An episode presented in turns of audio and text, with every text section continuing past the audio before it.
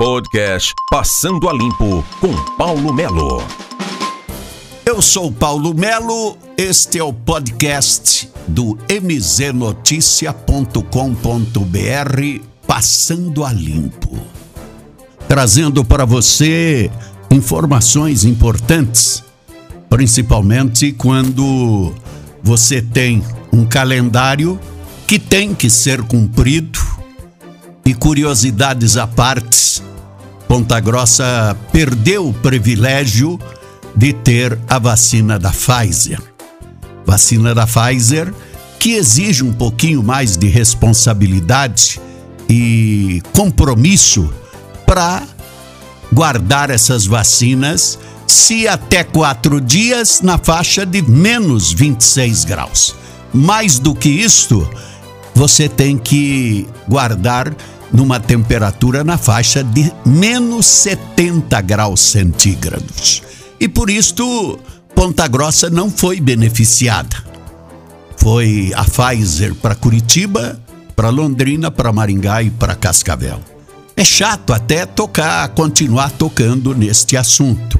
Mas qual é a vacina que pode ser vacinado as mulheres grávidas e as puérperas. É um fato curioso. Estão falando, a princípio falaram que era só da Pfizer, mas Ponta Grossa vai continuar vacinando as grávidas com comorbidades e também as puérperas. E aí, qual é a vacina que está sendo aplicada neste pessoal? Se não pode, aqueles tinham aqui. A Pfizer não veio? Fica a pergunta. Mesmo porque nós temos aí o Covid avançando. A cada bobeadinha que dão, ele vai avançando.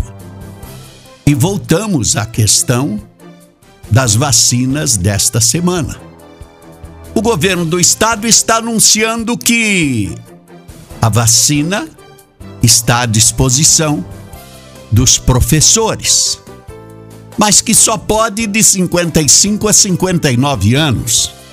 É que o Beto Preto foi a Brasília e não conseguiu o seu intento de liberar vacina exclusivamente para professores.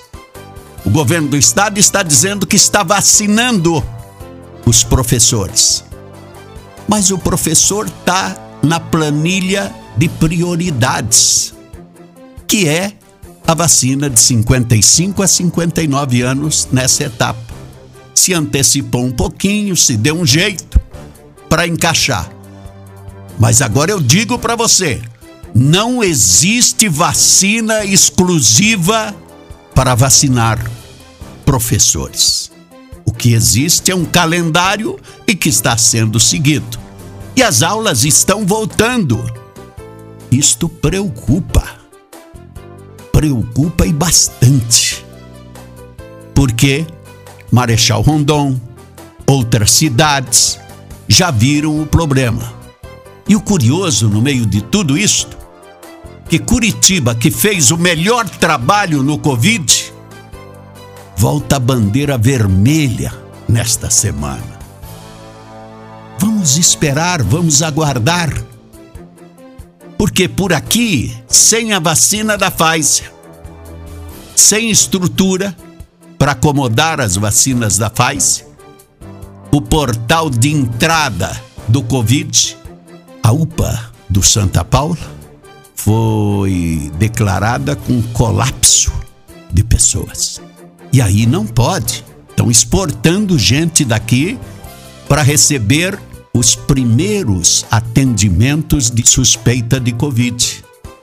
Enquanto isto, está na mão da Câmara o projeto do kit Covid. Por que está na mão da Câmara?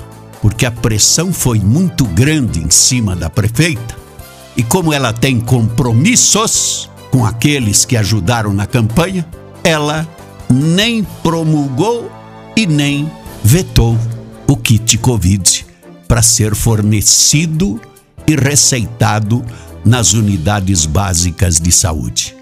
É sério com o que estamos mexendo. É sério. Não é assim de uma hora para outra.